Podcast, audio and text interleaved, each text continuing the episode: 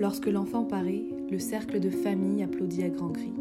Son doux regard qui brille fait briller tous les yeux, et les plus tristes fronts, les plus souillés peut-être, se dérident soudain à voir l'enfant paraître innocent et joyeux. Soit que juin éverdit mon seuil, ou que novembre fasse autour d'un grand feu vacillant dans la chambre les chaises se toucher. Quand l'enfant vient, la joie arrive et nous éclaire.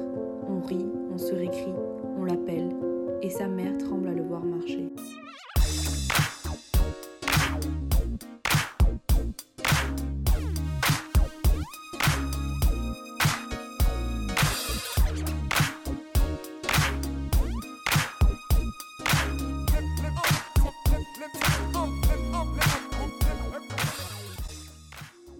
C'est par les deux premières strophes du poème Lorsque l'enfant paraît de Victor Hugo que ce neuvième numéro du podcast débute. Au micro, c'est Camille. Encore une fois bien accompagnée, nous ne serons qu'entre filles pour vous parler aujourd'hui. Thelma, Célia, Léa et Margot ont concocté leur plus belle chronique sur la famille, pilier, fondement, fondation de tout. Source d'amour ou de conflit, de rire ou de colère, tout ou rien. On peut la chercher, on peut la fuir, parfois secrète, parfois inexistante. Paradoxe de la famille où se mêlent l'intime et le mystère. Léa, aujourd'hui tu nous parles de tradition, tu nous parles de différence, de sacralisation, tu nous parles de famille et de culture.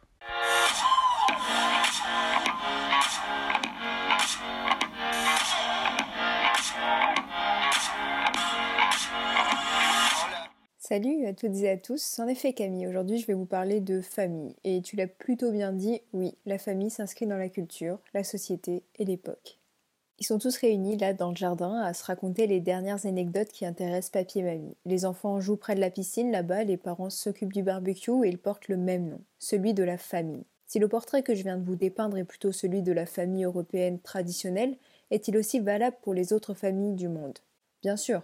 En tant qu'occidentaux, nous sommes habitués à des formes de famille dites classiques entre guillemets, celles sous le nom de famille nucléaire, qui se composent de Martin le père, Valérie la mère, puis Alex et Sarah les deux enfants. Plutôt cliché, non?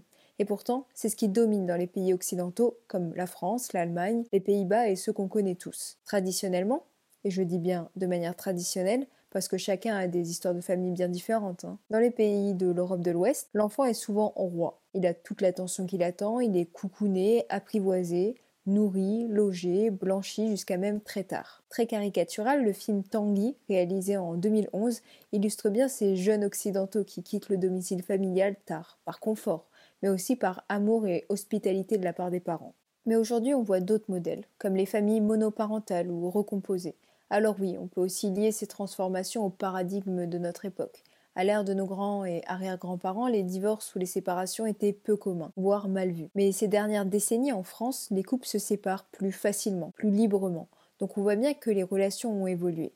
Avouons-le, chacun de nous connaît une personne de son entourage qui a déjà divorcé ou qui s'est remarié. Preuve que ceci est maintenant dans les mœurs, on ne s'en étonne même plus. D'ailleurs, de nombreuses personnes restent réticentes face à l'engagement du mariage, ce qui peut se comprendre quand on voit les chiffres ahurissants des divorces en France. 45% des ménages finissent par divorcer. Mais il n'y a pas que ça qui rentre en compte. Les relations familiales sont aussi différentes d'une époque à l'autre ou d'une société à l'autre. En France, du fait des séparations plus fortes chez les couples, les relations familiales ont évolué Elles sont plus basées sur des choix électifs. Le couple peut se dissoudre euh, quand il n'y a plus d'amour, mais les relations avec les enfants restent plutôt fortes. C'est une condition en fait pour euh, réussir son divorce euh, aux yeux de la société. En revanche, cela n'a rien de normal dans les autres sociétés du monde. Les liens s'avèrent très différents selon les cultures. Dans les pays moins développés, on parle même de communauté plutôt que de famille. Par exemple, typiquement, dans certaines sociétés, et en particulier les sociétés africaines, un homme peut avoir plusieurs épouses, faire des enfants pour former une très grande famille. Beaucoup moins répandu, je ne sais pas si vous le saviez, mais au Tibet, ce sont les femmes qui ont souvent plusieurs épouses sur un principe simple. La femme épouse les frères de son mari initial à intervalle d'une année. Ça peut étonner parce que c'est forcément moins commun et moins médiatisé. Mais ce type de pratique existe bel et bien dans le monde, que ce soit pour les hommes que pour les femmes d'ailleurs. Si ces pratiques peuvent choquer, sachez que dans certaines tribus d'Afrique, les femmes dites stériles sont obligées de quitter leur mari pour retourner dans leur famille. Vous savez pourquoi?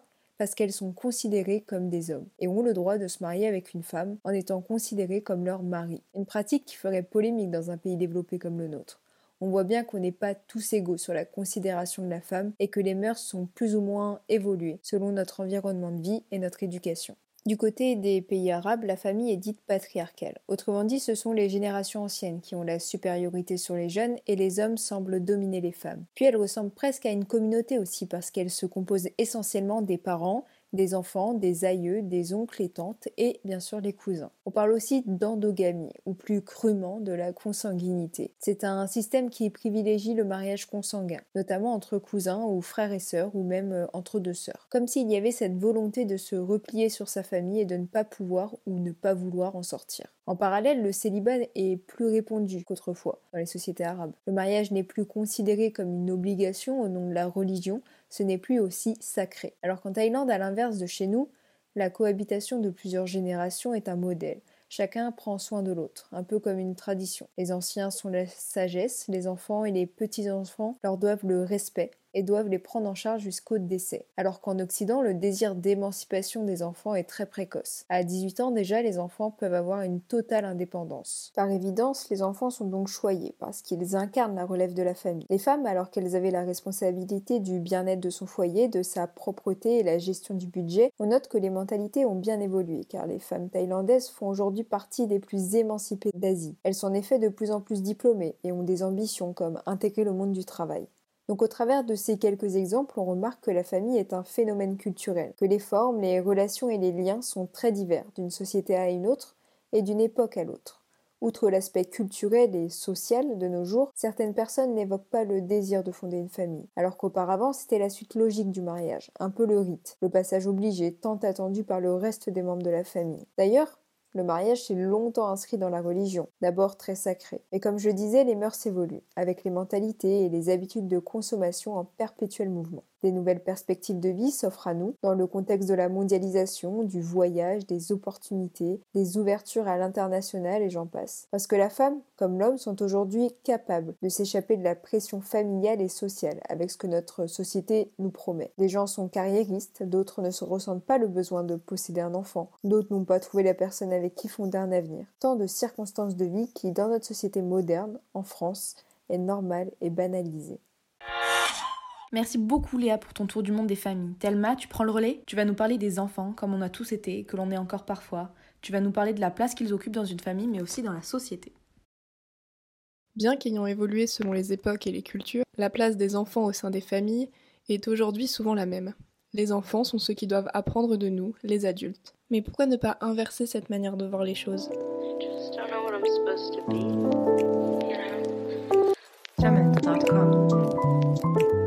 Considéré comme une force de travail au XIXe siècle, l'enfant est devenu un élément central dans les structures familiales, et aujourd'hui son bien-être est révélateur de la cohésion du foyer.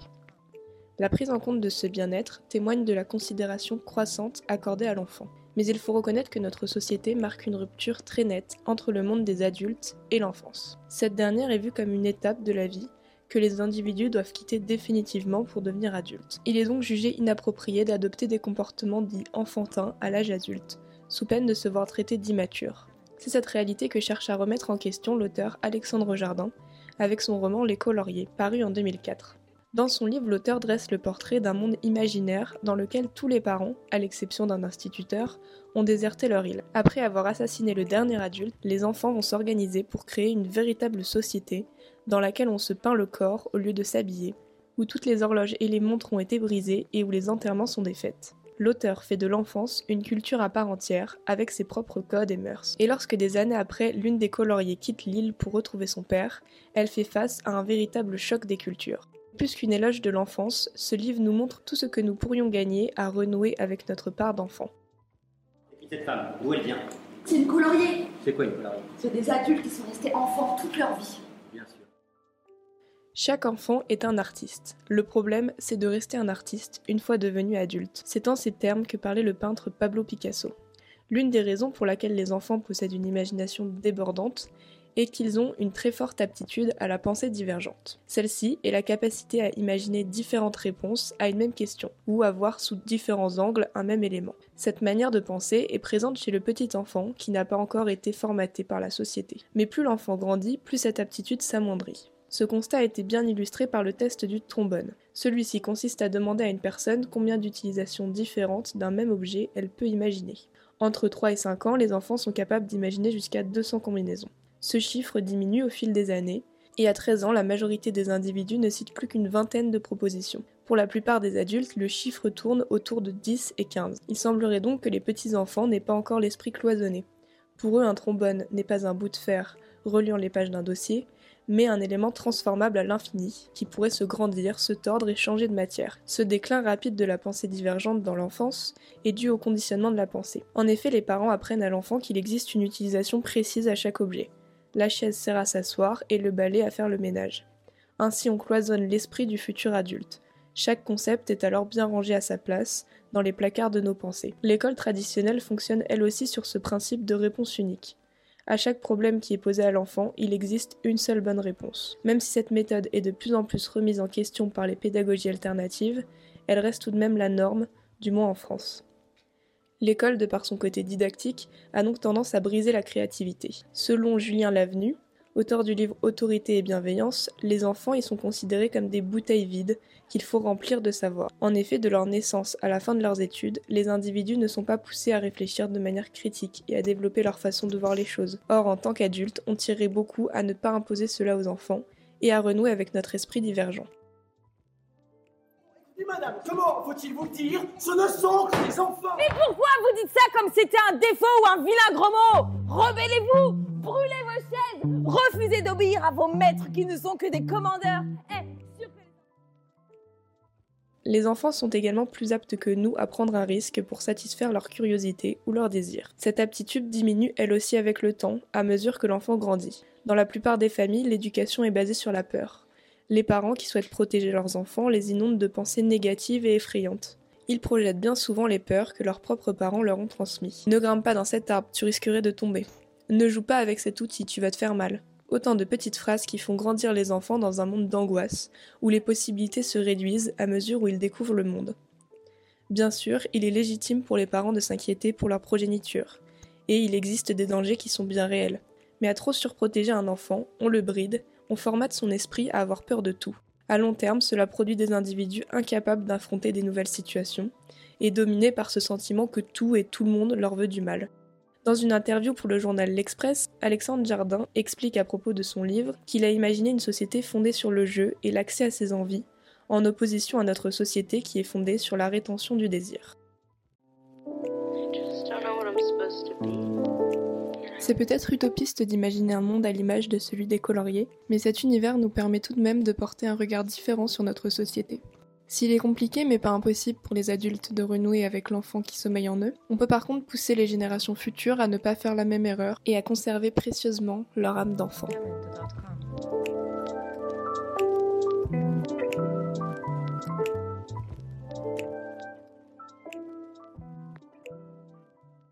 Donc la leçon à retenir, c'est qu'il faut donner la parole aux enfants et surtout les écouter. Merci Thelma. Margot, c'est à toi. Aujourd'hui, tu attaques un sujet qu'on ne présente plus, la Covid et son impact sur les liens familiaux. Situation inédite en mars 2020, le premier confinement a bousculé nos modes de vie et nos manières de fonctionner. Nos liens sociaux ont été chamboulés et notamment nos relations familiales. Et j'ai voulu m'intéresser à l'impact de la crise sanitaire sur nos liens familiaux proches notamment la relation parent-enfant. Bonjour tout le monde. Réaliser un rêve, c'est notre chose en fait. Bref, je suis comme tout le monde. La crise sanitaire est devenue crise sociale.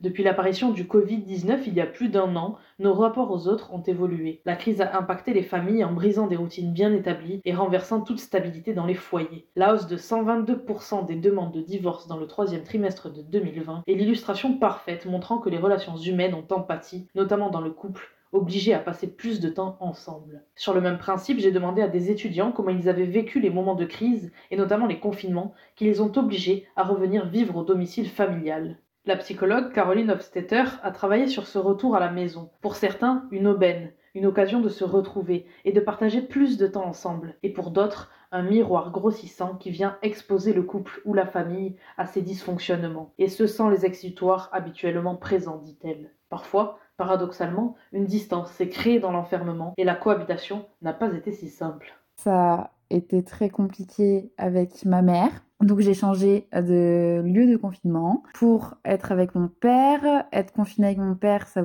été aussi très très compliqué. Surtout qu'on était dans un petit appart à deux, donc on se marchait littéralement dessus et donc il m'a saoulée. Donc c'était très très compliqué. Donc ça m'a créé des distances avec mon père et avec ma mère.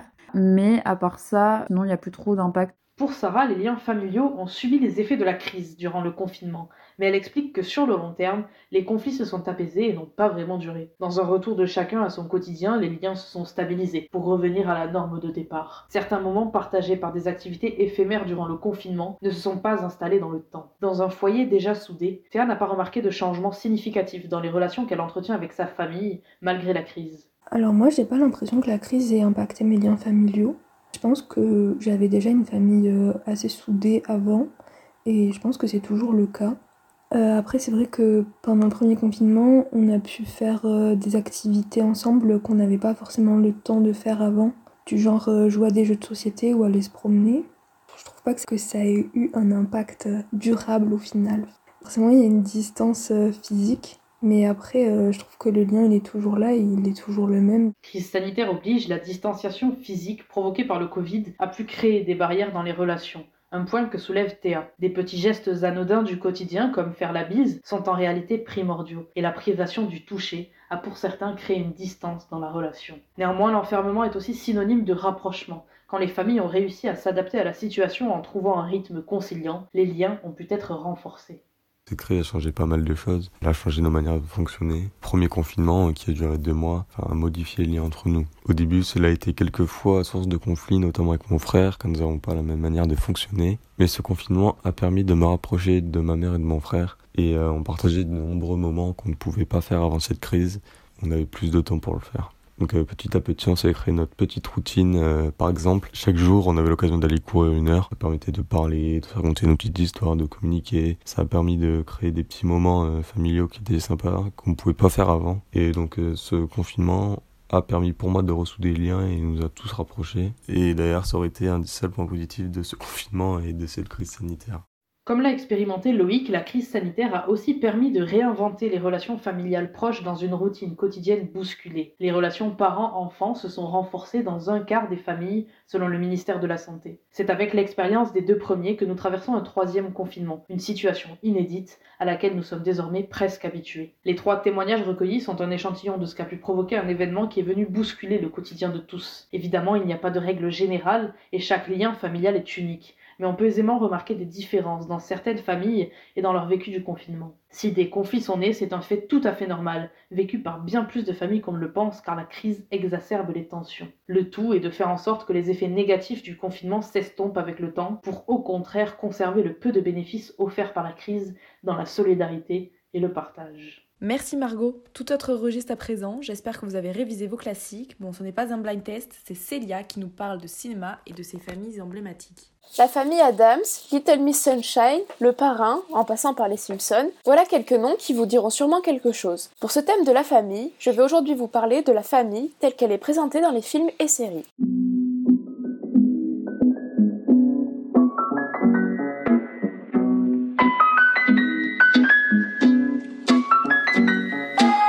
Comme dans tout domaine, le cinéma se veut souvent représentatif de ce que vit le spectateur.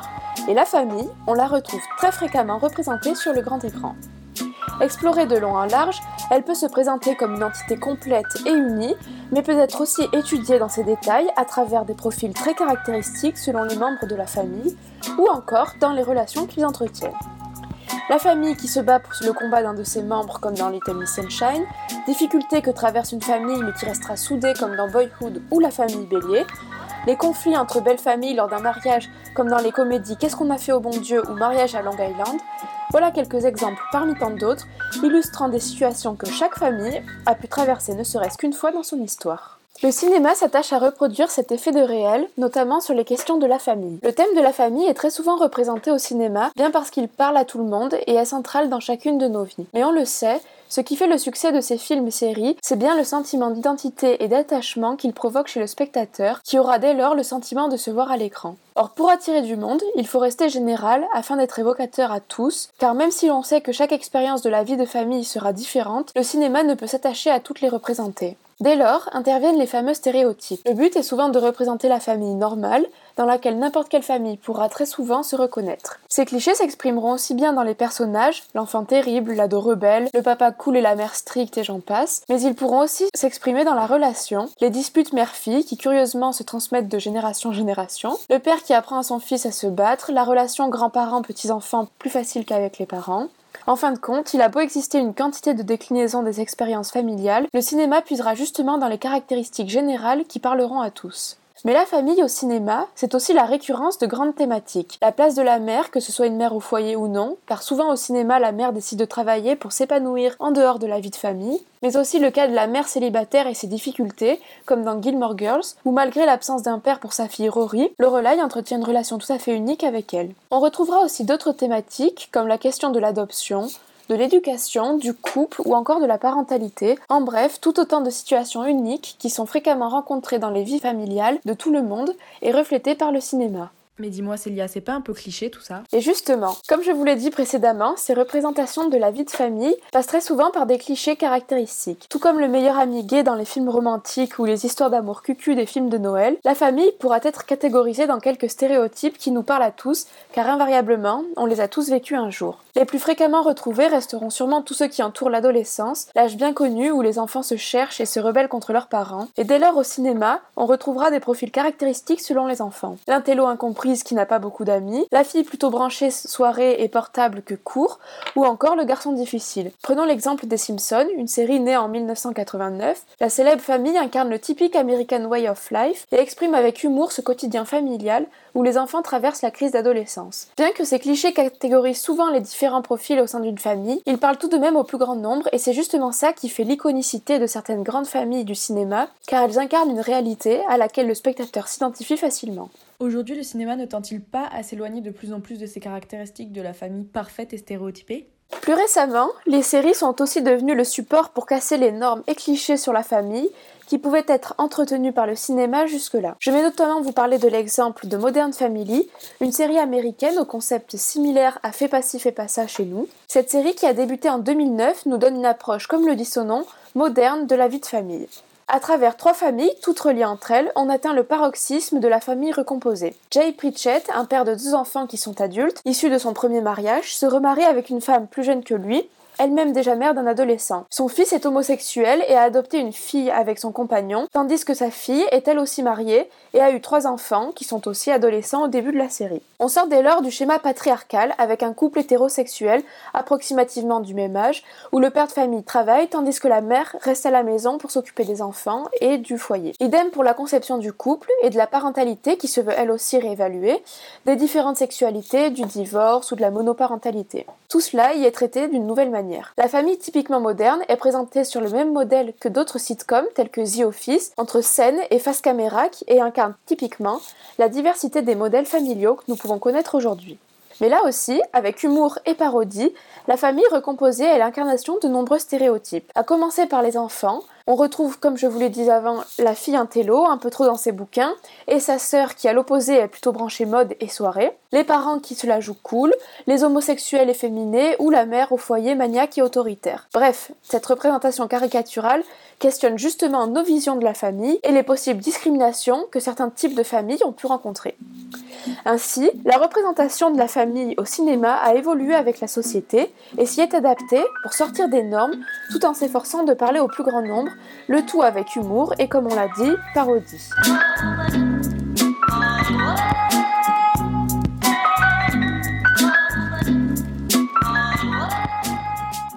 Merci beaucoup Célia et merci à vous, chers auditeurs, d'avoir écouté ce neuvième et avant-dernier numéro du podcast de l'année. Et oui, l'année est passée vite à vos côtés et aux côtés de nos micros. Vous pouvez cependant réécouter tous les podcasts de l'année sur Spotify et n'oubliez pas non plus d'aller lire les articles de nos rédacteurs depuis le site infopopup.fr. Pour finir cette année en beauté, préparez-vous, un numéro spécial arrive le 28 avril. En attendant, profitez bien de vos familles, prenez soin d'elles, prenez soin de vos amis, prenez soin de vous. Bref, prenez soin des gens que vous aimez. Allez, à plus